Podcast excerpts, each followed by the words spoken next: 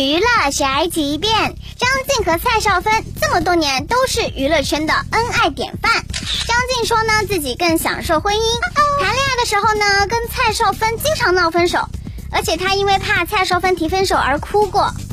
因为恋爱的时候，虽然我们是有这个很甜蜜的时候，但是说实话，吵架也吵了不少。每次都要到悬崖了，我还还打那个栏杆，踢那个对墙。呀我说是不是要分手？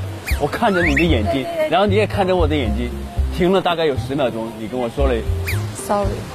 你哭了，你记得吗？你差点哭出来了，因为你以为我说 sorry，我想分手。对，你因为通常你这句话的后面就是对不起，我们不能再继续了。你是有点变态，为什么要拿分手来吵架呢？